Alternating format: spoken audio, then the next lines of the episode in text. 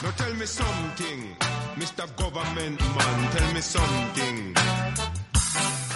How long you really feel you coulda keep we the heel when the truth done reveal about how you grab and steal, about how you make your crooked deal, make your crooked deal. Eh? Well down in Southall, where beach to get far, the Asians them farm up a human wall against the fascists and them police shield. And them sure that the Asians got plenty zeal, got plenty zeal, got plenty zeal. It is no mystery, we're making history. It is no mystery, we're winning victory. It is no mystery, we're making history. It is no mystery, we're winning victory. Now tell me something, Mr. Police spokesman, tell me something. How long you really think we would have take your button lick, the jackboot kick, Hola, buenas noches, eh, queridos oyentes, y bienvenidos un miércoles más a Nemos, eh, vuestro espacio preferido en la sintonía de Radio Almenara, eh, de 106.7 de la FM o en www.radioalmenara.net.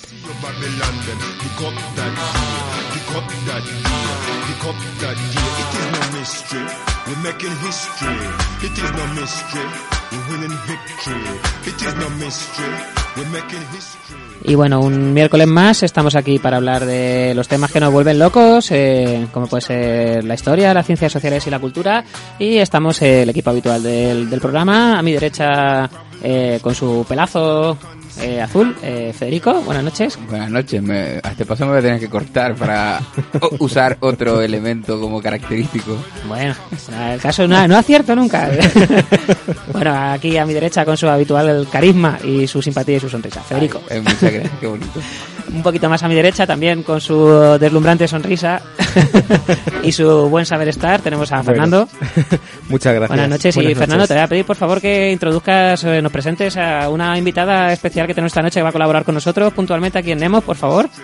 Pues esta noche tenemos a Soraya Gaete, doctora en historia. Bueno, casi, casi. Le falta poco, le falta poco. No sé. Y bueno, pues eh, ha estudiado historia también, como la mayor parte de los presentes, en la Complutense, la Universidad Complutense. También ha hecho el máster de historia contemporánea en la misma casa y el del profesorado. Muchas gracias. Pues muchas gracias por invitarme. Nada, un placer tenerte por aquí. Muchas gracias por echarnos un cable, Soraya. Y bueno, como siempre, a los controles y al micrófono con la voz nasal de dibujo animado que me caracteriza, un servidor, eh, Josemi. Y bueno, la verdad es que un placer porque hoy, de aquí a un ratejo, vamos a tener una, una entrevista. Vamos a presentar un libro, una novedad eh, editorial eh, en riguroso directo con su autor, algo que nos llena de orgullo y satisfacción porque, bueno, hablaremos de, de la lucha feminista. Y bueno, pues antes de empezar con eso, como viene siendo habitual y de rigor, vamos a pegarle un tiento a nuestra agenda cultural.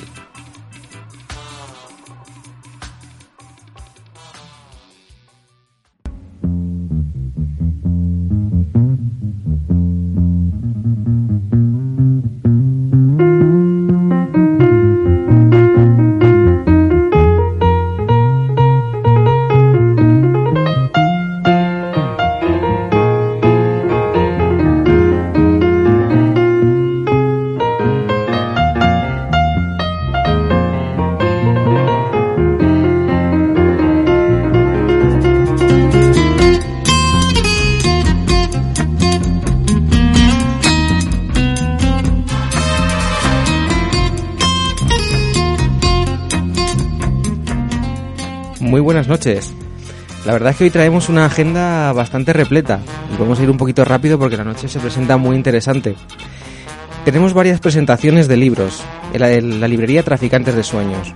La primera de ellas, Mujeres Barbudas, Cuerpos Singulares, con la participación de su autora, María José Galé Moyano, el día 12 de noviembre, de 12 y media a 2 y media. Y la presentación, también en Traficantes de Sueños, del libro Conflictos por el Poder, perdón, Conflictos por el Tiempo, Poder, Relación Salarial y Relaciones de Género. Este, el 14 de este mes, de 7 a 9. También tenemos un debate, charla muy interesante en la librería Malatesta sobre eh, nómadas y rebeldes, historias de corresponsales anarquistas. Esto el 4 de este mes, a las 7 y media. En cuanto a visitas, tenemos eh, una muy interesante en el Reina Sofía llamada Cuerpos. Daros prisa porque finaliza este año, el 31 del 12, así que ya queda poquito. En cuanto a otras serie de actividades, tenemos en la Fundación Telefónica y empalmando con el programa, el último programa, eh, la actividad de letras y bits, eh, escribiendo los videojuegos con la participación de Rihanna Pratket, eh, guionista del último videojuego de Tomb Raider, Del que hablamos largo y tendido la semana pasada. el 7 de noviembre, de 7 a 9. Y también tenemos una exposición, la de Hitchcock, más allá del suspense, inaugurada el 5 del mes pasado. Finalmente me gustaría reseñar una actividad eh, con la que me siento muy cómodo presentando porque la- eh, hay organizadores conocidos y amigos y amigas detrás, que es el visionado del documental El Ángel Rojo de Alfonso Domingo, en el cine La Dehesa Cuadernillos de Alcalá de Henares. Se espera la proyección para el jueves 1 de diciembre a las 8. Sacad vuestras entradas.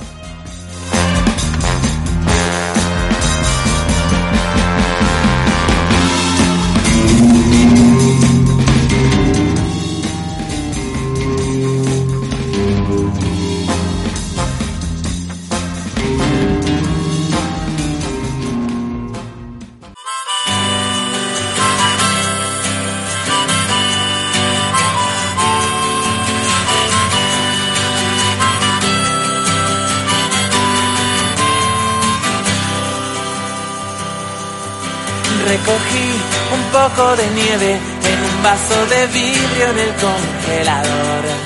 Por si algún día tú vinieras a verla, últimamente me da por ahí.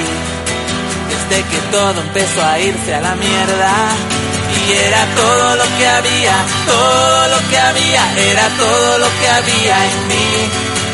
Y era todo lo que había, todo lo que había, era todo lo que había en mí. Miro dentro, ya no encuentro la razón que me nacía de ti. Y aunque el viento es enorme, constante y hostil, ahora vivo como quise vivir. Un día cualquiera verás sobre el agua el otoño caer y desearás que no se acabe la fiesta y solo entonces podrás entender que en la canción que está tocando la orquesta conviven toda la alegría, toda la armonía que nacía de nuestra canción.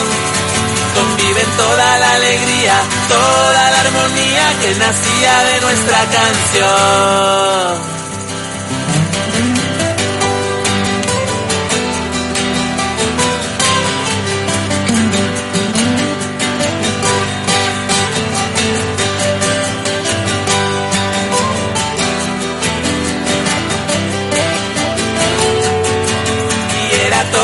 Que había, todo lo que había, era todo lo que había en mí. Y era todo lo que había, todo lo que había, era todo lo que había en mí.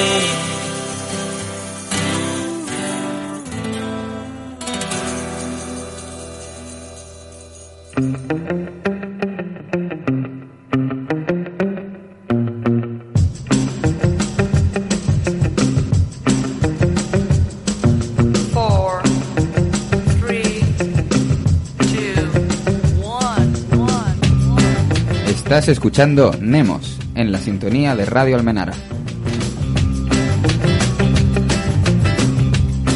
Un miércoles de cada 15 días de 10 a 11. Tu espacio dedicado a la historia, las ciencias sociales y la cultura.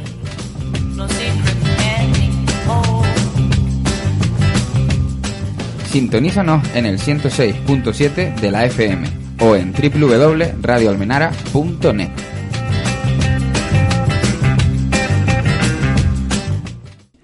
Bueno, pues ahí eh, teníamos nuestra maravillosa cortinilla y antes de eso estuvimos escuchando el tema Un poco de nieve de Alicia Ramos, que es una de las cantautoras más combativas de la escena ahora mismo y bueno, pues venía un poco al hilo porque el programa de hoy eh, va a ir precisamente sobre mujeres que luchaban y, y que luchan. Eh, entonces, bueno, eh, para eso tenemos eh, con nosotros a tenemos con nosotros a Francisco Arriero Ranz, que es doctor en Historia Contemporánea por la Universidad Autónoma de Madrid, eh, que ha sido profesor asociado en esta universidad, eh, no, sí, no, perdón, en la Universidad de Alcalá y profesor de Historia Moderna y Contemporánea en la Universidad para los Mayores en esa misma institución durante pues más de una década, autor de varios libros y artículos sobre historia de las mujeres e historia oral y bueno, pues lo que nos interesa a nosotros es que recientemente ha publicado en La Catarata eh, un libro que se llama El Movimiento Democrático de Mujeres de la lucha contra Franco al feminismo. Entonces, eh, Francisco, ¿estás aquí con nosotros?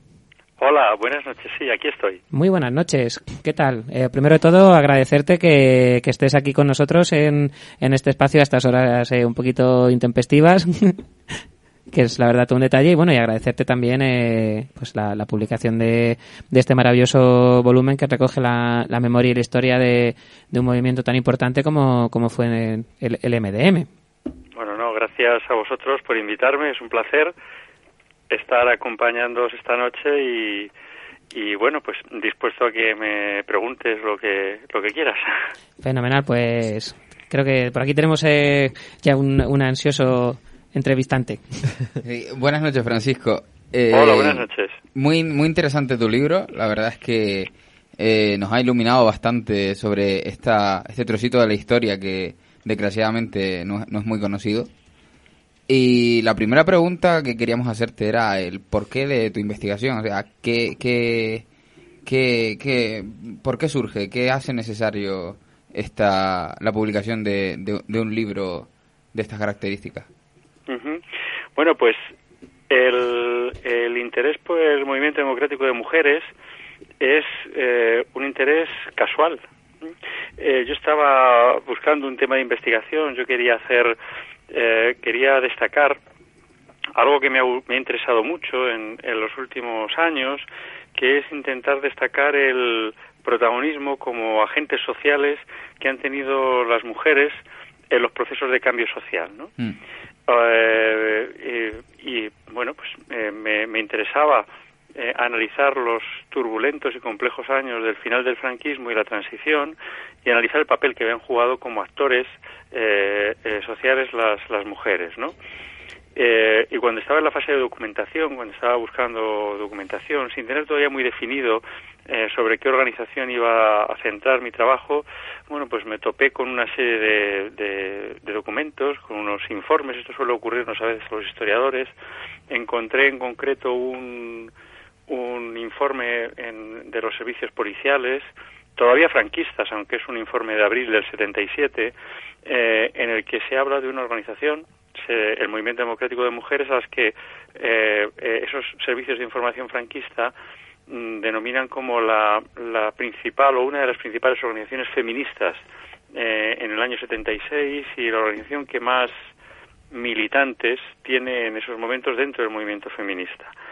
Esto me causa una importante sorpresa porque para mí el movimiento democrático de mujeres a esas alturas, te estoy hablando, esto ha sido un proceso de gestación muy larga, te estoy hablando prácticamente hace nueve, diez años, eh, era un auténtico desconocido. Era una organización que, como digo yo en, en el libro, eh, había pasado sin pena ni gloria tanto por la historia del antifranquismo como por la historia del feminismo, ¿no? Luego, si quieres, analizamos esto, ¿no? Sí, sí. Es decir, eh, eh, era una organización a la que se prestaba muy poca atención en los estudios del antifranquismo y mu- muy poca, poquísima atención eh, en los estudios sobre el feminismo contemporáneo, ¿no? Y bueno, comencé a tirar del hilo, que es de lo que se trata en estos casos. Comencé a tirar del hilo, seguí buscando documentación, eh, eh, me encontré con unas fuentes documentales eh, que me parecieron suficientes como para abordar esta investigación y el resultado de esto ha sido este libro. Por tanto, hubo algo de casual, ¿no? También en, en, en que yo me interesase en esta en esta organización, ¿no? Fue ese documento que cayó en mis manos y a partir de ahí ya fue todo interés porque me pareció una organización de mujeres apasionante, llena de luces y de sombras que he intentado yo proyectar en este en este trabajo. Mm, sea, podríamos decir que el movimiento ha estado maltratado por por la historia, ha sido maltratado por la, por la historiografía, que nadie le había dedicado eh, atención. Eh, ¿Crees que el estar relacionado con el Partido Comunista de España ha tenido algún eh, ha jugado algún papel en esta, en esta marginalización por parte de, de los historiadores de este movimiento. Mm, En parte. Para ser justo, habría que decir en parte, ¿no? Eh, vamos a ver, el Movimiento Democrático de Mujeres es una organización que nace del Partido Comunista. Mm, No quiero decir que la cree el Partido Comunista, porque habría que distinguir entre el partido y las comunistas. El MDM es una organización que crean mujeres comunistas. Esto no quiere decir que, eh, que sea solo el resultado de una directriz del partido.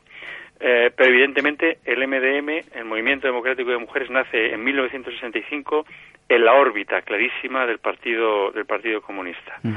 Esto explica eh, el- todo todo el todo diríamos el, la crítica que se ha hecho desde la historiografía al Partido Comunista o el ser comunista determina que esta organización esté ausente de la historia del antifranquismo. Pues no, evidentemente el MDM es una organización que eh, se mueve en una doble esfera de actuación. Es una organización antifranquista que evoluciona eh, o que va progresivamente marcando, eh, destacando o eh, construyendo un discurso más claramente feminista. Eh, pero la pregunta que hay que hacerse es ¿por qué no aparece la historia del antifranquismo? Pues la historia del antifranquismo eh, aparece, no aparece eh, por el, diríamos, el discurso androcéntrico que hemos hecho eh, a lo largo de la historia los historiadores. Hemos colocado en el centro del protagonismo histórico a los hombres. Mm. ¿Mm? Y aquí no influye que fueran eh, que fueran mujeres comunistas, simplemente influye que eran mujeres y por tanto eh, en los procesos de cambio social se ha dado se ha priorizado el protagonismo eh, de los hombres sin tener en cuenta que en, en la etapa final de la dictadura y en la transición las mujeres van a jugar un papel activo muy muy importante no por tanto qué hace que el que el MDM no esté en las historias del final del franquismo y de la transición la mirada androcéntrica ¿eh? Eh, la construcción de una historia como decía hace muchos años ya Amparo Moreno Sardá eh, a partir de un patrón masculino lo que ella llamó el arquetipo viril de la historia no porque, eh, claro, este ha- esto ha pasado también dentro del propio PC. Eh, desde el PC eh, y en la órbita del PC se han, se han escrito historias del Partido Comunista, porque si es grave que el movimiento democrático de mujeres no aparezca en las historias del, del antifranquismo, más grave es aún eh, la poca atención que se ha prestado a este movimiento hasta fechas no demasiado lejanas, fechas recientes, dentro de la propia historia del Partido Comunista. Por tanto, eh, lo que pesa es el género. Eh, es una cuestión de género la que ha hecho que el MDM no esté en esta historia del antifranquismo ni en esta historia del propio Partido Comunista. Pero luego ah, eh, también hay que matizar algo que sí tiene que ver con lo que tú me, me decías. Mm. ¿Por qué no aparece el eh, MDM en la historia del feminismo? Porque eh, la historia del antifranquismo hemos hablado de este sesgo de género, pero es que cuando se ha hecho historia del feminismo se ha hecho historia desde una perspectiva de género. Y aquí sí que ha influido mucho eh, este origen comunista de la mayoría de las militantes y dirigentes del movimiento democrático de mujeres. Después de la transición, a la hora de hacer historia del feminismo, se adopta la perspectiva del feminismo radical. ¿Mm? Y desde el feminismo radical se va a decir ya en la transición y después de la transición que el MDM eh, era un- una organización básicamente de mujeres comunistas eh, y no se le reconoció nunca, no se le reconoció nunca eh, su aportación al feminismo. ¿no? Claro, que por otro lado Como tú- digo también en, en algún momento del libro, eh, para el discurso del feminismo radical, ser comunista y ser feminista durante mucho tiempo fue incompatible. Yo he intentado romper esa dinámica y reivindicar, por un lado, la importancia de esta organización como organización antifranquista, pero reivindicar también desde un discurso de género la importancia que esta organización tuvo en el surgimiento, ah, consolidación del feminismo de segunda ola en España. Eh, buenas noches, Francisco. Hola, buenas Hola. noches. Eh, mire, quería abordar eh, el, el MDM no dentro de la historiografía feminista, porque es verdad que todavía se está gestando no esta, esta historiografía desde un punto de vista eh, histórico y realizado por historiadoras fundamentalmente. Entonces me interesaría conocer cómo yo ha podido no insertar al MDM dentro de, de una historiografía feminista, o sea, dentro de un movimiento feminista cuya historia todavía está por realizar, ¿no? Porque usted es pionero en abordar el MDM como, como una organización de mujeres o como una organización feminista, es el primero que, que aborda una de las organizaciones feministas que hubo. Bueno, exactamente no soy el primero. Vamos a ver. Eh, hay una serie de trabajos pioneros. En 1976 eh, se publica un trabajo pionero de Juliana Di Febo, la historia italiana, en la que habla del MDM, en el que ya sitúa el MDM en la órbita del, del feminismo. Después eh, hay otro trabajo también, eh, Silencio Roto, de Fernanda Romeu, en la que coloca, inserta al movimiento democrático de mujeres eh, si no dentro del feminismo, sí como una importante organización de mujeres en la etapa final del franquismo y de la dictadura. Y luego ha habido otras historiadoras, eh, como más jóvenes, de una generación mucho más joven, más próximas a, a nosotros, como Irene Abad Buil o Claudia Cabrero, que han reflexionado sobre esta sobre este aprendizaje feminista y sobre esta evolución del MDM como organización feminista. Eh, también ha habido otra, una historiadora muy importante la- a la hora de recuperar la historia del MDM, que es Vicenta Verdugo, que ha estudiado el, el movimiento democrático de mujeres en, en Valencia. Eh, lo que faltaba era una visión global. Lo que faltaba realmente era una visión de conjunto, no analizar sectorialmente en, Asturias, en Madrid, en, en Valencia, al movimiento democrático de mujeres, eh, eh, sino darle una perspectiva global dentro de todo el estado dentro de todo el estado español no y sí faltaba yo creo reivindicar con una mayor rotundidez eh, eso que yo hago en el libro eh, cuando defiendo al MDM como organización feminista. Evidentemente con un feminismo distinto al del feminismo radical ¿eh? con un feminismo mm, con un marcado carácter social pero feminismo al fin y al cabo Además, mm, como también señalo en el libro, el- el- la aventura feminista dentro del MDM va a ser una aventura compleja, va a ser un viaje tortuoso, porque eh, también lo señalo, el feminismo es un proceso de aprendizaje para todos y, y para todas, ¿no? Y eh, la identidad comunista, esa identidad comunista, eh, patriarcal en esencia, eh, va a tener que ser reescrita por muchas de estas de estas mujeres para poder hacer compatible su discurso comunista y sus, su, su diríamos su convencimiento de que eh, el Partido Comunista era clave en la, en la transición, hacer compatible ese discurso con la defensa de los intereses y los derechos de, de las mujeres. ¿no? Es un proceso complejo, es un viaje largo y tortuoso que yo creo que hacen un buen número de militantes del movimiento democrático de mujeres y por eso he reivindicado desde, eh, a, partir de este libro la necesidad de incluir y de incluir con, con convicción al movimiento democrático de mujeres en la historia del feminismo.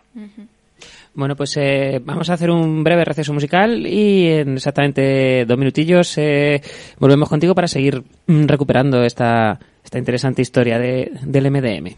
Muy bien.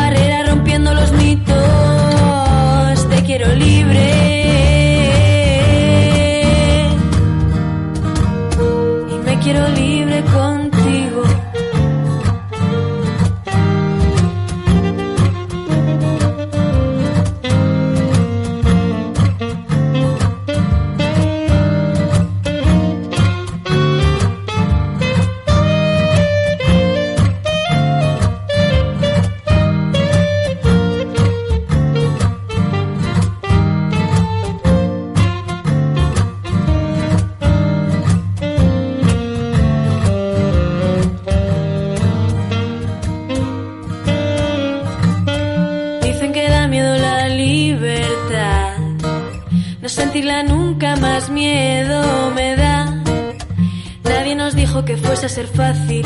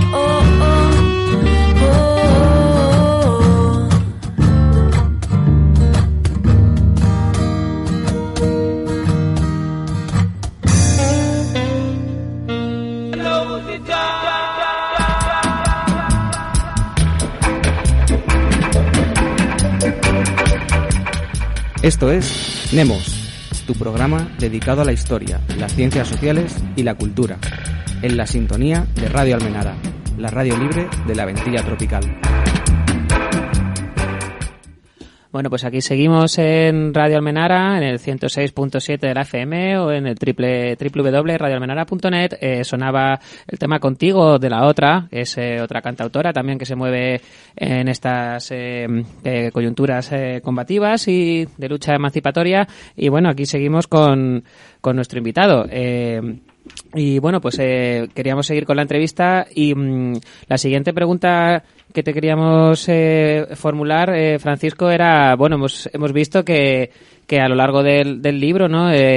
Eh, el, el- el propio volumen está plagado de referencias a testimonios personales, ¿no? Y era un poco si, si nos podías contar eh, algo de, de los nombres, ¿no? De esas mujeres que, que formaron parte de- del MDM y que, bueno, pues eh, empeñaron gran parte de su tiempo y de sus vidas en, en esa lucha, en esa militancia.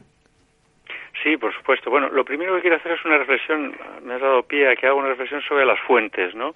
Eh, las fuentes que he utilizado en, en esta investigación. Bueno, pues hay que decir que el- eh, la columna vertebral de esta investigación eh, lo han constituido las fuentes orales, es decir, los testimonios de estas militantes, ¿no?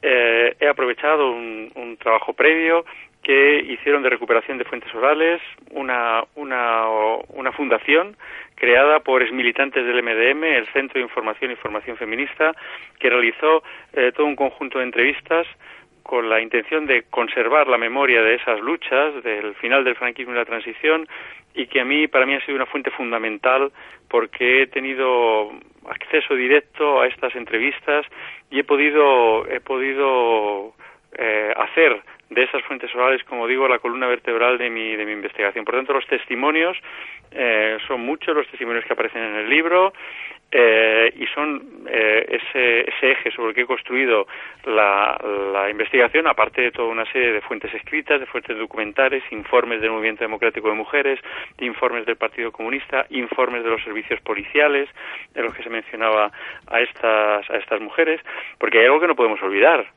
Y es que el Movimiento Democrático de Mujeres nace en 1965, Mm. nace en plena dictadura Claro. y va a ser una organización, un movimiento clandestino hasta 1975, Mm. que muere el dictador. Por tanto, estamos ante una organización clandestina. Una organización clandestina que, no obstante, y aunque sea irme a otro tema, quiero dejarlo claro, va a buscar visibilidad y va a buscar salir a la luz, como se decía en la, en la época. Y van a utilizar una estrategia muy parecida a la que- o, o similar a la que utilizaron los comunistas dentro del sindicato vertical, dentro del, del sindicato del régimen, el entrismo. ¿eh? La, eh, penetrar eh, e intentar hacer activismo desde dentro del organigrama de, eh, del propio sistema. Si los comunistas sindicalistas lo hicieron entrando en el sindicato vertical, las eh, luchadoras antifranquistas del MDM lo van a hacer entrando eh, en las asociaciones de amas de casa falangistas e intentando entrar allí hacerse con el control de las juntas directivas y dar una, una nueva orientación a, a esas asociaciones. Esto va a ser muy difícil porque van a ser rápidamente capta van a ser rápidamente eh, eh, detectadas y se va a expulsar a muchas de ellas de, esas, de estas asociaciones de amas de casa franquistas, ¿no? Pero su labor ahí va a ser muy muy importante. Pero volviendo al- a la cuestión de las fuentes y de los y de los nombres, evidentemente un objetivo de este libro era recuperar los nombres de muchas mujeres olvidadas que yo creo que merecen un, un pequeño hueco en la historia, en nuestra historia más más reciente. Es sorprendente que un nombre, el de Dulcinea Bellido, probablemente la más importante líder del movimiento democrático de mujeres hasta bien entrado la segunda mitad de los años 70, eh, sea un nombre absolutamente desconocido o muy poco conocido fuera de las personas que protagonizaron esas esas luchas, ¿no? Y es que eh, Dulcinea Bellido, por poner un ejemplo, se podrían poner otros, merece eh, tener un lugar en la historia del antifranquismo y merece tener un lugar, por supuesto, en la historia del Partido Comunista, un, lugar que se le ha negado hasta ahora. Pero es que también merece tener un lugar en la historia del el feminismo en la, en la transición. Fue una mujer que dedicó su vida, absolutamente toda su vida, a luchar contra la dictadura y a defender los derechos de las mujeres, ¿no? Eh, fue eh, una mujer, una destacadísima militante eh, comunista, esposa de Luis Lucio Lobato, uno de los principales dirigentes del, del franquismo en la clandestinidad, que pasó más de 20 años en las cárceles, y ella eh, llevó a cabo una labor indispensable de conexión del Partido Comunista con estos presos que estaban en la cárcel a través de su de su esposo, pero es que además fue el, el- motor, el corazón del movimiento democrático eh, de mujeres. Un movimiento democrático de mujeres que, dicho sea de paso, y esto quiero destacarlo, cuando hablamos del MDM como organización antifranquista, hay que destacar el importantísimo papel que desempeñó el movimiento democrático de mujeres en la lucha a favor de la amnistía, en la campaña a favor de la amnistía. Estas mujeres eh, se encerraron en iglesias, lanzaron octavillas en plena clandestinidad, organizaron pequeñas manifestaciones hasta que eran rápidamente eh, disueltas por la policía. Van a visitar autoridades locales, autoridades civiles, autoridades militares, exigiendo la escarcelación de sus familiares eh, presos por motivos políticos. Por tanto, van a tener un protagonismo enorme en esa lucha que se convierte en una bandera del antifranquismo, que es la, la campaña a favor de la, de la amnistía, la mejora de las condiciones de las cárceles, ah, eh, eh, la protesta contra la represión laboral. Es decir, van a tener un protagonismo enorme y llama la atención que estos nombres no estén, insisto, en la historia del antifranquismo y en la propia historia del Partido eh, Comunista. Creo que es una deuda pendiente eh, que hay desde la izquierda con estas mujeres y yo he intentado recuperar nombres, pues eso, como el Dulcinea Bellido, Natalia Joga, ah, Mercedes Comabella, eh, M- Mercedes Pintó, es decir, Emilia Graña, Marisa Castro, Emma Castro, una gran cantidad de mujeres que no fueron actores secundarios del proceso político y de transformación social, sino actores que tuvieron eh, eh, un papel importante en esta en, en este proceso histórico. Bueno, pues la verdad es que es un trabajo arduo la- lo que has llevado a cabo y, y lo- te lo agradecemos porque la verdad es que el libro es, es maravilloso. Ha sido un trabajo complejo porque quienes hacemos historia de las mujeres nos enfrentamos a, un problema y es eh, la escasez de fuentes. La escasez de fuentes y lo fragmentario de esas, fuentes con las que nos encontramos. El gran reto que he tenido yo que asumir a la hora de escribir este libro es cómo construir un relato coherente a partir de una gran cantidad de fuentes fragmentarias, en las que a veces se perdía el hilo de la historia de algunas organizaciones, de algunos grupos del MDM. Había momentos en los que a la hora de, de analizar, por ejemplo, la historia del movimiento democrático de mujeres en Sevilla, por poner un ejemplo, eh, había documentación referida al año 68, al año 69, pero luego había un salto enorme y no y no y no era y no he sido capaz de encontrar documentación porque seguramente ha desaparecido de esta organización en en, en, en- en los años eh, centrales de los años eh, de mediados de los 70, no he encontrado nada del año 71, del año 72, del año 73, del año 74 y vuelve a reaparecer en el año 76, ¿no? Por tanto, ¿cómo rellenar esos huecos? ¿Cómo construir un relato coherente eh, eh, para, para recuperar la, la historia de estos grupos del MDM. Ha sido realmente muy difícil y muy, y muy complejo y, y me ha llevado mucho tiempo. Pero bueno, espero que el, que el resultado haya sido mínimamente óptimo. Sí, sí, damos fe porque el libro no- nos ha encantado a todas. Te quería preguntar sobre las eh, militantes y su aprendizaje feminista, o sea, cómo esas mujeres que, en- como hemos le- podido leer, no empiezan con un, un feminismo activo y en MDM consigue hacerlas eh, muy activas en esa militancia feminista.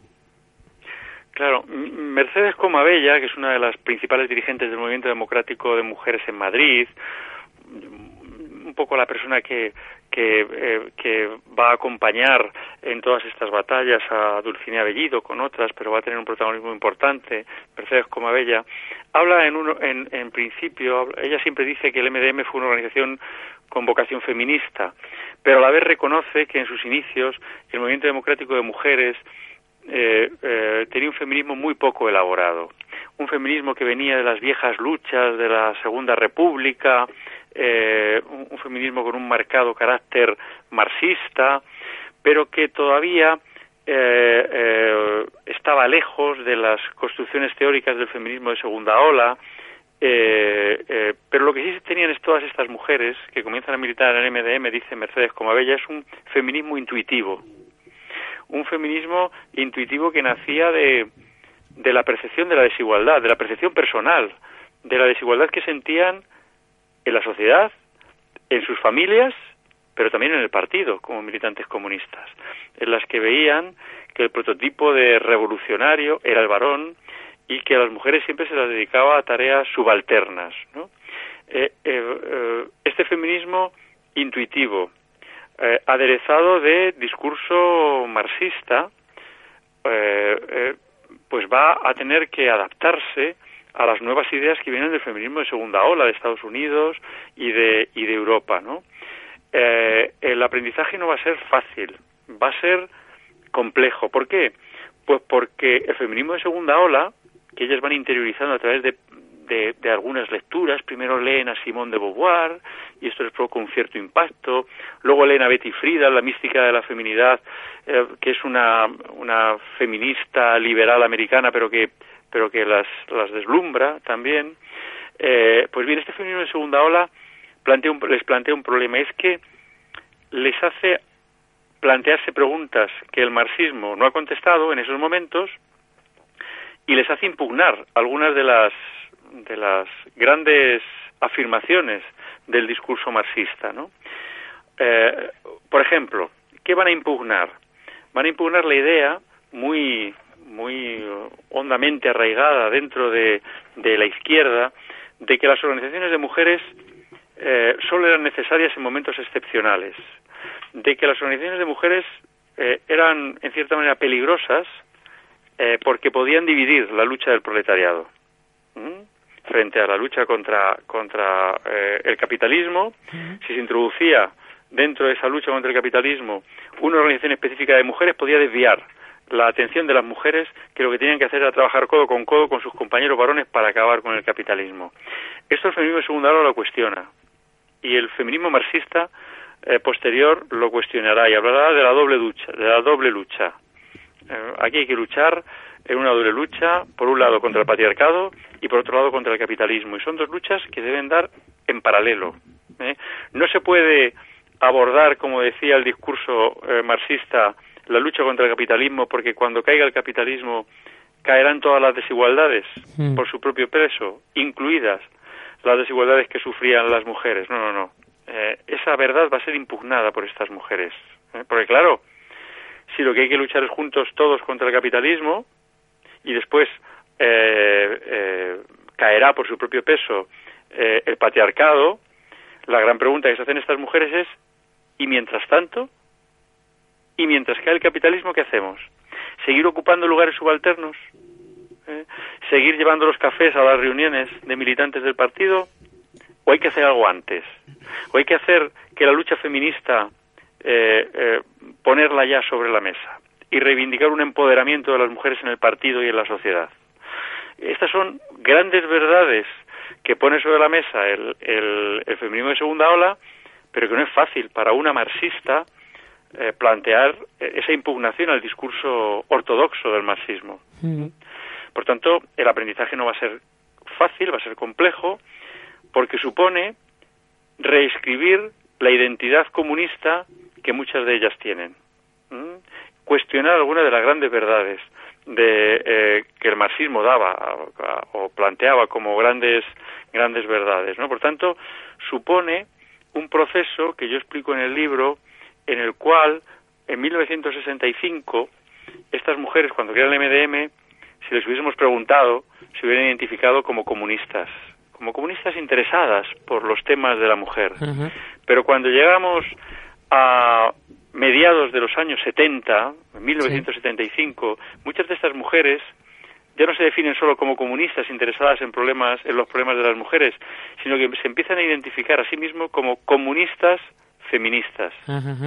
Y cuando llegamos al final de la década de los 70, han invertido incluso la jerarquía de estas señas de identidad y muchas de ellas ya se definen como feministas comunistas. El salto cualitativo es muy importante. Sí, sí. ¿eh? E incluso algunas, ante, ante la desazón, la desesperanza que les va a provocar eh, pues las resistencias que se van a dar dentro del Partido Comunista eh, a su evolución feminista, directamente van a definirse a final, a principios de los 80, ya directamente, única y exclusivamente como feministas. Que no, que no es poco. ¿Perdona? Que digo que no, que no es poco ese, ese no es proceso de, poco. de redefinición. que no es porque es una redefinición eh, para algunas radical y traumática, ¿eh? Mm. porque abandonar para muchas esa seña de identidad comunista va a ser muy duro, ¿no? Sí, porque no, habían dedicado toda su vida Claro, aquello que decía a, Vázquez a Montalbán. definirse como feministas. Claro, que no estamos hablando de un partido que, no, que más- Vázquez Montalbán lo llamaba el, Partido Comunión, o sea que era al final Claro. mucho más que una organización política. Efectivamente, efectivamente. Mm, sí, era, era muy difícil romper con algo que había formado parte de tu identidad, pero en lo más íntimo, ¿no? Ujú. Eh, en relación a esto, eh, en el segundo capítulo, cuando habla sobre la implantación del MDM en las distintas eh, provincias de- del Estado, eh, comentas que el MDM asturiano in- empieza a partir del 69 a incorporar a jóvenes activistas que empiezan a introducir ideas feministas y, ha- y habla- eh, coges un término prestado de otro autor llamado eh, que habla del feminismo mesurado. ¿Podrías hablarnos Sí. un poco más de, de ese concepto de feminismo mesurado que nos ha parecido muy, Sí, muy un- llamativo?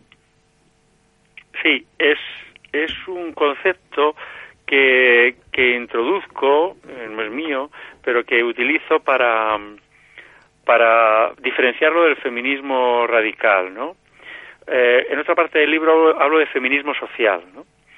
Eh, claro, eh, el feminismo del MDM es un feminismo en principio menos elaborado que el feminismo radical de mediados de los 70, claro. Es que ellas empiezan esta lucha 10 años antes de que lleguen las, las influencias del feminismo de segunda ola radical a, a España. Por tanto, era imposible que su lenguaje en el año 65 fuera un lenguaje como el que después se va a desarrollar en la década de los en la segunda mitad de la década de los 70 era imposible no Eh, eh, por tanto ellas parten de, de esa herencia del feminismo socialista de la segunda república el problema es que 1970 no es 1931 Eh, ese feminismo necesitaba una importante actualización que ellas van a realizar a partir de a partir de la segunda mitad de los años 70. Eh, en todo caso, el MDM no va a renunciar nunca al- a, ese feminismo mesurado, ese feminismo eh, social que, del que hablaba antes. Eh, por poneros un, un ejemplo, ¿no? Para el feminismo de segunda ola, reclamar un ambulatorio en un barrio, reclamar en eh, un, un equipamiento educativo, un colegio, un instituto, o reclamar eh, que se arreglase el abastecimiento de agua de un bloque de edificios, que es una labor en la que va a poner mucho esfuerzo en estas luchas vecinales el movimiento democrático de mujeres, no era feminista y obviamente no era una reivindicación feminista. Obviamente era una reivindicación que afectaba al conjunto de la colectividad. ¿eh? No es asunto de mujeres en exclusiva encargarse de, las, de los equipamientos sanitarios. Pero de lo que sí van a ser conscientes estas militantes del movimiento democrático de mujeres es que en los años 70 quienes más sufrían estas carencias eran las mujeres. Y por tanto, aun siendo conscientes de que no eran reivindicaciones, reivindicaciones puramente feministas, las van a poner en el primer eh, punto de su agenda reivindicativa. Entre otras cosas porque querían captar mujeres. Porque el MDM no quiere ser una organización de vanguardia, quería ser una organización femenina de masas, en que hubiera miles de mujeres, miles de mujeres capaces de, de dar ese protagonismo al cambio político que ellas eh, defendían. ¿no? Por tanto, eh, no podían ir con un discurso vanguardista, elitista, culto, si quieres, de teórico del feminismo radical hacia estos grupos de mujeres eh, amplios a los que querían llegar, sino que tenían que ir con un discurso sencillo, claro, concreto, que tocase las reivindicaciones cotidianas de las mujeres y que hiciese entrar en ese, en ese aprendizaje feminista también a miles de mujeres. Porque como organización femenina de masas, la gran obsesión de las dirigentes del movimiento democrático de mujeres van a ser las amas de casa. Mm. En eso tiene mucha influencia el discurso marxista. ¿eh? En el fondo, eh, lo que están haciendo estas militantes comunistas es, eh, de alguna manera, imitar el modelo eh, de comisiones obreras. Imitar la lucha de los trabajadores. Bien, los trabajadores tienen una herramienta para luchar, que son es el partido y el sindicato, ¿no? Eh, ¿Cuáles son las herramientas de lucha de la masa, de la gran masa de las mujeres? Pues el partido, eh, pero no no hay no hay una gran organización de mujeres. Hay que crear una organización de mujeres que es el MDM y a quién hay que llegar pues a las masas femeninas. Y dónde están las masas femeninas pues hombre en el año 65 en el año 70 las masas femeninas están en casa Mm. haciendo labores domésticas.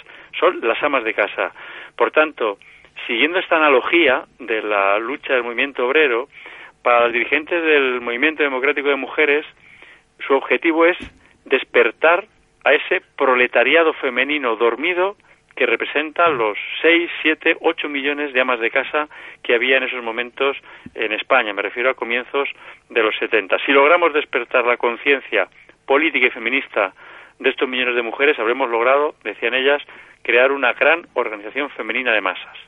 Ya veremos cómo esto no lo van a lograr nunca, pero este sí fue su objetivo. Por eso, construir un discurso feminista moderado para llegar a estas mujeres que tienen escas ninguna conciencia de género y muy escasa conciencia política y por tanto atraerlas a través de estas reivindicaciones eh, que afectan a sus vidas y que pueden ser capaces de movilizarlas.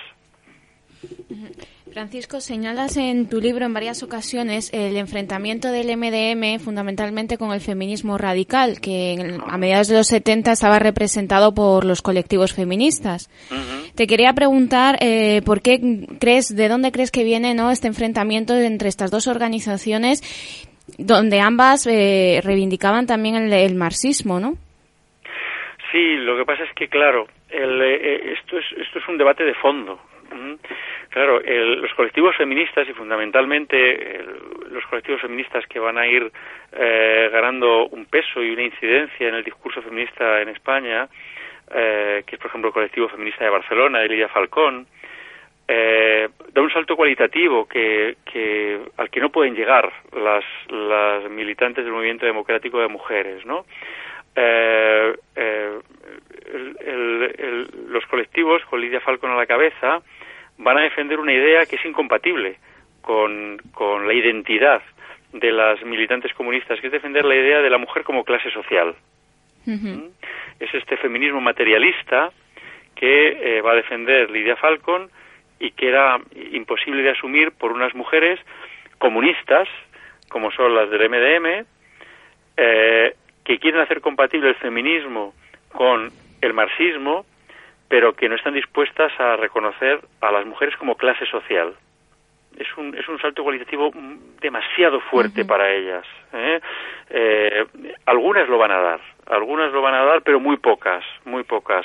Porque eh, señalar al feminismo, eh, a la mujer como clase social, supone romper, eso sí que supone romper con un gravemente, ¿no? Con el discurso Sí. marxista, ¿no? ¿Eh? Eh, supone dar eh, una identidad similar a la lucha feminista que a la lucha contra el capitalismo, incluso priorizar la lucha feminista a la lucha contra el capitalismo. Y esto ya era demasiado, era pedirles demasiado a estas, a estas mujeres, ¿no? Que inicien el aprendizaje feminista, pero les va a costar mucho eh, llegar a este discurso que por otro lado consideran van- vanguardista. De la misma manera que las militantes radicales consideran que lo que están haciendo con los grupos de amas de casa no es feminismo. Sino que es mm, política social, eh, ellas también consideran un callejón sin salida eh, encerrarse en debates teóricos, como hace en ocasiones el feminismo radical, y no abordar esos problemas que ellos consideran esenciales para las mujeres. Evidentemente el MDM no quiere que las mujeres se queden en la reivindicación del equipamiento ¿eh? Sí. Eh, social o sanitario. Quiere que ese sea el banderín de enganche para que después pongan con fuerza las reivindicaciones específicas de las mujeres sobre la mesa. Pero no van a renunciar a lo, a lo primero tampoco, ¿no? Por tanto, hay un, hay un debate ideológico de fondo que separa a los colectivos feministas eh, radicales del feminismo, ese feminismo social que defiende el movimiento democrático de mujeres. Y luego hay una competencia por el espacio feminista. Así Sí. de claro. A partir de la muerte del dictador, el movimiento feminista vive un momento de gran eferve- efervescencia y hay una competencia por el espacio feminista. Y una parte importante de ese espacio feminista lo ocupaba el MDM en 1975. Y desde tanto desde la extrema izquierda como desde el feminismo radical se va a intentar de alguna manera ocupar ese espacio que hasta ese momento había ocupado el MDM. Por tanto, hay, un- hay mucho de competencia también por el espacio feminista. Y las relaciones con, con otras organizaciones feministas, como por ejemplo la ADM, que ahí quizá la confrontación viene más por rencillas políticas ¿no? entre las dos organizaciones, eh, o con el Frente de Liberación de la Mujer, por ejemplo, ¿qué, otra, qué tipo de relaciones eh, tenía el MDM con otras organizaciones feministas? Vamos a ver, eh, las relaciones van a ser complejas, ¿eh? porque, pero no, no en el MDM con, con la Asociación Democrática de la Mujer, sino las relaciones van a ser complejas dentro del seno del movimiento feminista. ¿eh? Eh, van a ser- el, el movimiento feminista, tras la muerte de Franco, que vive una auténtica eclosión, una auténtica efervescencia, estamos hablando ante de esa segunda ola del feminismo que se había dado antes en otros países y que se daba ahora en España, va a estar marcada también, como en otros países, por la pluralidad, por la pluralidad, pero también por el enfrentamiento, ¿eh? también por la competencia, también yo diría por una cierta falta de flexibilidad en los planteamientos de las distintas organizaciones, ¿no? Sí. Eh, eh, existe mucho mucha rigidez en los planteamientos tanto del MDM como del, del feminismo radical como del feminismo de extrema izquierda que podría representar la Asociación Democrática de la Mujer o el Frente de Liberación de, de la Mujer. Eh, con el feminismo radical hay una incompatibilidad también muy importante y es que el feminismo radical va a reclamar la militancia única, Sí. no solo la mujer como clase social, sino también la militancia única feminista. Y esto era otro, otra barrera infranqueable para unas militantes, durante mucho tiempo lo fue al menos, para unas militantes que quisieron conciliar su discurso marxista con su discurso feminista. ¿no? Con respecto a las organizaciones de, de extrema izquierda, la, la Asociación Democrática de la Mujer o, o el Frente para- de Liberación para la Mujer, hay una pura y dura competencia por el espacio feminista de doble militancia. Aquí no había barrera barrera conceptual, barrera eh, ideológica, porque tanto el Frente de Liberación de la Mujer como la ADM defienden la doble militancia. ¿eh? De hecho, la ADM copia el esquema de trabajo del MDM. La Asociación Democrática de la Mujer coge y dice, vamos a ver cómo están organizadas las mujeres del MDM y lo vamos a copiar. Y vamos a coger las estructuras de sus boletines y los vamos a hacer casi iguales, ¿no? Es decir, ¿por qué copian esa estructura? Porque era una, una estructura que funcionó durante muchos años y por tanto mm, eh, fue inteligente copiar una estructura que había funcionado, ¿no? Eh, y la competencia se da porque, claro, eh, el espacio del feminismo de doble militancia, de pronto, donde había solo una, una organización, que es el MDM, van a aparecer tres y hasta cuatro organizaciones de feminismo de doble militancia. Por tanto, va a haber una competencia muy importante. Una competencia que también está muy teñida, no solo de competencia feminista, sino de competencia política.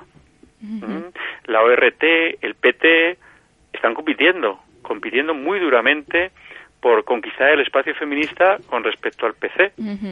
Y esto es algo que, que, que Mercedes Comabella reflexiona muy bien sobre esto cuando señala que uno de los dramas del movimiento feminista, del- sobre todo del feminismo de doble militancia, que representan el PC y la extrema izquierda, es que se trasladan los debates políticos de los partidos a las organizaciones de mujeres. Las luchas entre partidos a las organizaciones también de mujeres. Es decir, eh, se lleva al movimiento feminista una lucha que en ocasiones no tiene no está dentro del debate feminista sino que tiene más que ver con la pugna política con la competencia política que se da dentro de se da en estos partidos y más aún no solo se llevan al movimiento feminista las pugnas entre partidos sino que dentro de cada una de estas organizaciones, y en concreto dentro del MDM, se van a llevar también a las organizaciones de mujeres del MDM los enfrentamientos que se están dando dentro del propio PC.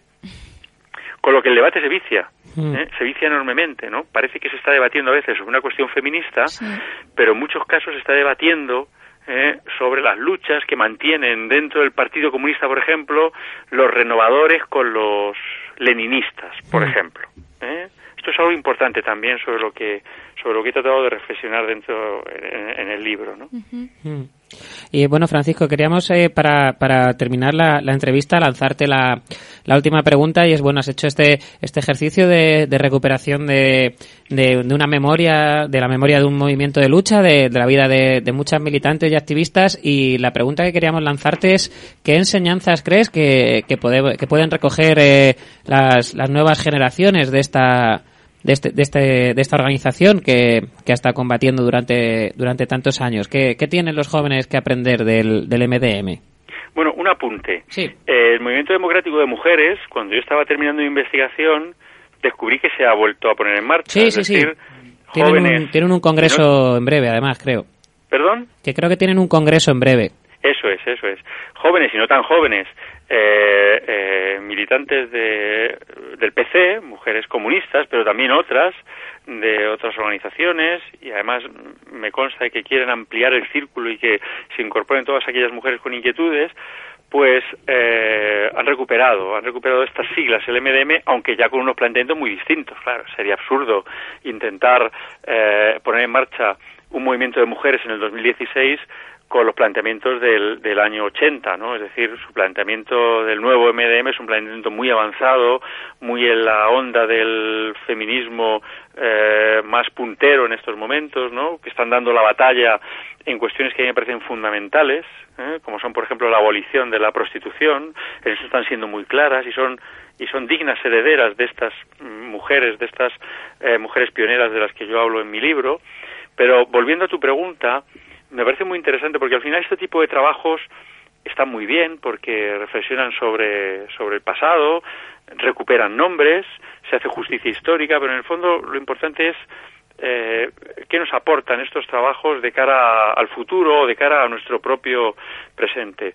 Yo lo primero que diría a las, a las chicas más jóvenes, a las mujeres jóvenes, es primero que tomaran conciencia de que eh, la igualdad nunca ha caído del cielo, que las conquistas no han sido regalos, sino que siempre han sido fruto de un proceso de lucha, eh, fruto de un proceso complejo en el que hombres y mujeres, y esto vale también para los hombres evidentemente, se han dejado la piel por conseguir estas, estas conquistas, ¿no? En la transición se consiguen muchas cosas. En la transición se consigue que las mujeres alcancen una alcance una auténtica igualdad jurídica con los hombres.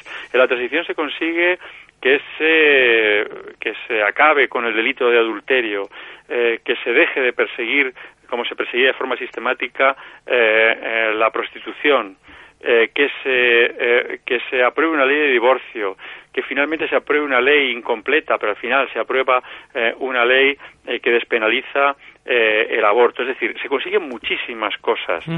Pero estas cosas no fueron un regalo de los padres de la transición, ¿eh? Mm. ni de los eh, ni de los ni de los de las élites masculinas de los partidos políticos, ni siquiera fue una conquista del PC.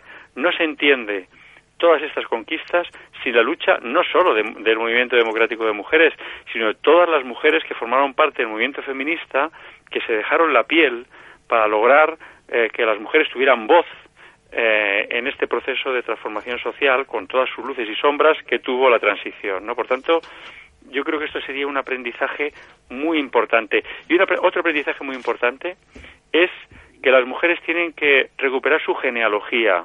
nuestras mujeres luchadoras. Mm. No empezar siempre de cero sus luchas, sino saber que hubo otras antes que lucharon y, si, y es necesario que conozcan lo que dijeron y las formas de lucha que eh, adoptaron estas mujeres para aprender de estas luchas, para no caer en sus mismos errores y para, y para construir una sociedad igualitaria, que nos queda mucho para construir una sociedad igualitaria entre hombres y mujeres. Es decir, eh, es mucho lo que les queda a las mujeres jóvenes y es mucho lo que nos queda a los hombres, Mm. porque los hombres tenemos algo, algo que decir en todo esto. Al menos tenemos que dejar de poner barreras a la igualdad, porque los hombres seguimos poniendo muchas barreras a la igualdad. Efectivamente. ¿eh? como Mm. hicieron muchos camaradas comunistas con sus compañeras, como aparece en el, en el libro, ¿no? Eh, por tanto, yo creo que es mucho lo que lo que queda y espero que mi libro aporte algo en, en estas luchas venideras, ¿no? Seguro que, seguro que sí, Francisco. Pues eh, ya lo, lo último es eh, agradecerte enormemente que hayas estado con nosotros a, a estas horas tan intempestivas y, a- y agradecerte sobre todo el, maravilloso trabajo que, que has realizado y que bueno pues documenta esas décadas de, de lucha por parte de, de varias generaciones de mujeres y que bueno que efectivamente se merecían tener eh, su hueco en la historia.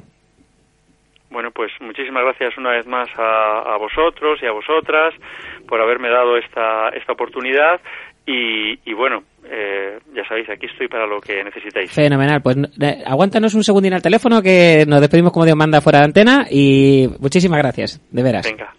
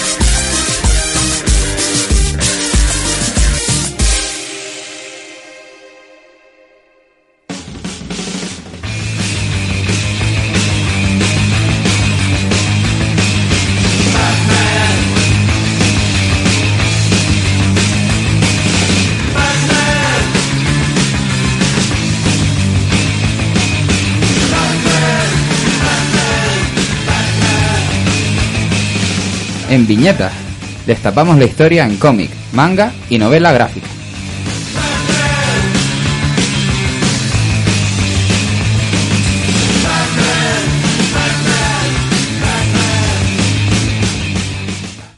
Volvemos con la sección favorita de los cleonautas del TVO. Esta vez traemos una obra titulada Los surcos del azar, eh, escrita y dibujada por Paco Roca. A muchos de ustedes les sonará eh, este nombre, porque es uno de los artistas de cómic más importantes del panorama actual en España. Mm, Paco Roca lleva dibujando cómics, al menos publicando desde 1994, y en, y en todos estos años, estos años ha publicado más de 20 obras, entre las que destacan Arrugas, que fue llevada a la gran pantalla y que ganó un Goya Mejor Adaptación, El invierno del dibujante, que habla de la editorial eh, Bruguera en, unos años de censura franquista, eh, La Casa, eh, que es su, obra más reciente, y en este caso Los Surcos del Azar. El, título de la obra es un claro, una clara referencia a Antonio Machado, un poeta español que tuvo que vivir el exilio y murió, de hecho, de camino a Francia. Y esta obra trata precisamente de eso, del exilio republicano, eh, que adquirió diversos eh, diversos matices. Eh, el exilio fue prácticamente global, como nos, nos explica Paco Roca en su obra. Eh, muchos fueron a México, principalmente políticos intelectuales.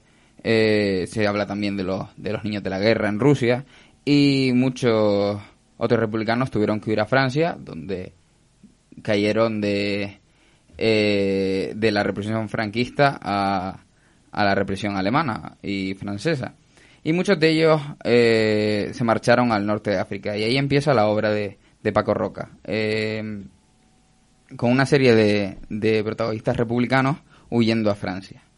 Y estos individuos formarían luego la que acabará siendo la Compañía 9, eh, un grupo de, republicanos in- in- integrado en el ejército francés que acabaría, uno de sus mayores logros eh, fue la liberación de París.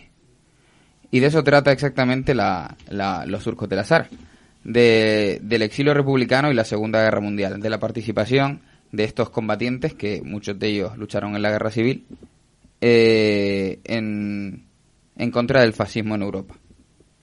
Mm, eh, muchos de los eh, de los de los protagonistas eh, son de diferentes de distintas ide- ideologías que lucharon en el bando republicano. Hay anarquistas hay comunistas. Eh, pero Paco Roca muestra que a pesar de, de las distintas ideologías y los roces que se generaban entre entre ellos estaban unidos en una doble causa. En, en el panorama internacional eh, les unía la lucha contra el fascismo, pero también eh, estos soldados combatían por un por un ideal nacional, que era recuperar eh, recuperar España eh, para la democracia. Pues lo- lo- los soldados republicanos integrados en, en los ejércitos de, la, de, de- de los aliados pensaban que tras liberar Francia, la siguiente en, en caer sería, sería España. Y eh, por ese, afa- afa- afanados, a- aferrados a esa esperanza, eh, siguieron combatiendo hasta que finalmente eh, la- las circunstancias geopolíticas del momento impidieron que ese sueño se cumpliera, se, se hiciera realidad, se cumpliera. Y eh, en, en su obra Paco Roca intenta recuperar todo este, este recorrido, esta odisea que desde los puertos valencianos llevaron a muchos españoles a, a, a, la- a- luchar contra el fascista en Francia. Eh, finalmente hay algo que merece la pena reseñar de, de la obra de Paco Roca y es que se basa en, o sea, utiliza como fuentes eh, algo que los historiadores también utilizamos, que es la historia oral. Paco Roca localizó a uno de estos, con ayuda de, de, de- amigos historiadores, de un amigo historiador, localizó a uno de estos combatientes, un, un anarquista tinerfeño llamado Miguel Campos, eh, que se había quedado a vivir en Francia, lo localiza y le realiza una entrevista. Una entrevista muy similar a las que, a la que los historiadores hacemos para recuperar el pasado y la memoria. Eh, y lo más interesante es que intercala estos momentos en su obra. Eh, tanto dibuja la, la guerra, la Segunda Guerra Mundial y todo el periplo republicano, como dedica páginas a, a la entrevista que él realizó a, a, este, a este señor, a Miguel. Y una de las cosas más interesantes es que la entrevista en el presente está dibujada siempre en blanco y negro, mientras que los acontecimientos que le relata este tal Miguel están a color. Es un, es un matiz muy interesante que, que refuerza, el, hace énfasis en esta recuperación del pasado. Así que es una obra muy interesante, no solo por el contenido, sino también por su forma. Eh, esta, esta obra fue editada en 2013 por la editorial Astiberri, que ha- también ha publicado eh, otras obras de- del autor, y ya va por su quinta edición. Así que recomendamos que, que la compren si tienen dinerillo ahorrado y la disfruten como lo hemos disfrutado nosotros.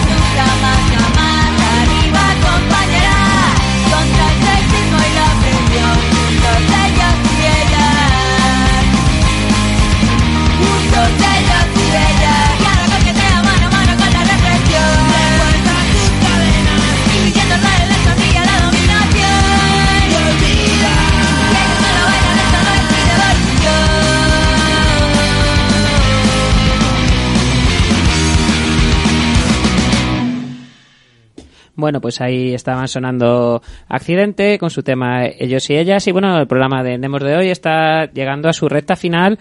Pero bueno, antes de, de dejaros eh, tranquilas y tranquilos por esta noche, queremos anunciaros eh, dos eventos para este fin de semana. El primero es eh, un taller de ecofeminismo que va a tener lugar en La Piluca este sábado 5 de noviembre a las 6 de la tarde. Y bueno, después del, del taller, por lo que veo en el maravilloso cartel, va a haber picoteo, que siempre es un aliciente para participar de este tipo de, de actividades. Así que lo dicho, taller de ecofeminismo, cómo podemos llevarlo a la práctica en nuestras vidas y colectivos, el 5 de noviembre, esto es este sábado, a las 6 de la tarde en La Piluca.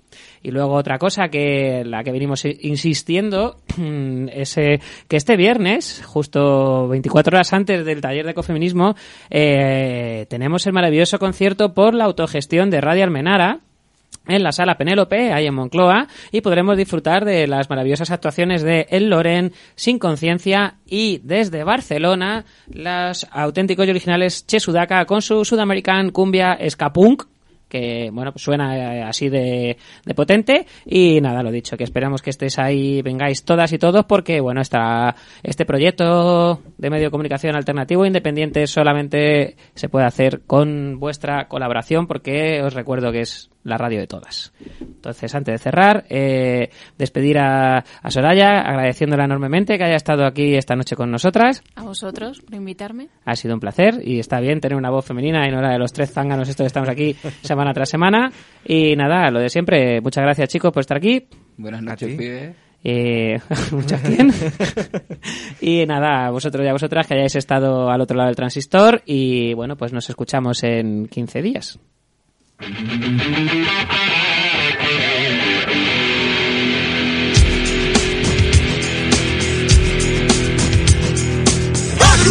de mujeres violentas. Agrupación de mujeres violentas. Agrupación de mujeres violentas. Agrupación de mujeres violentas.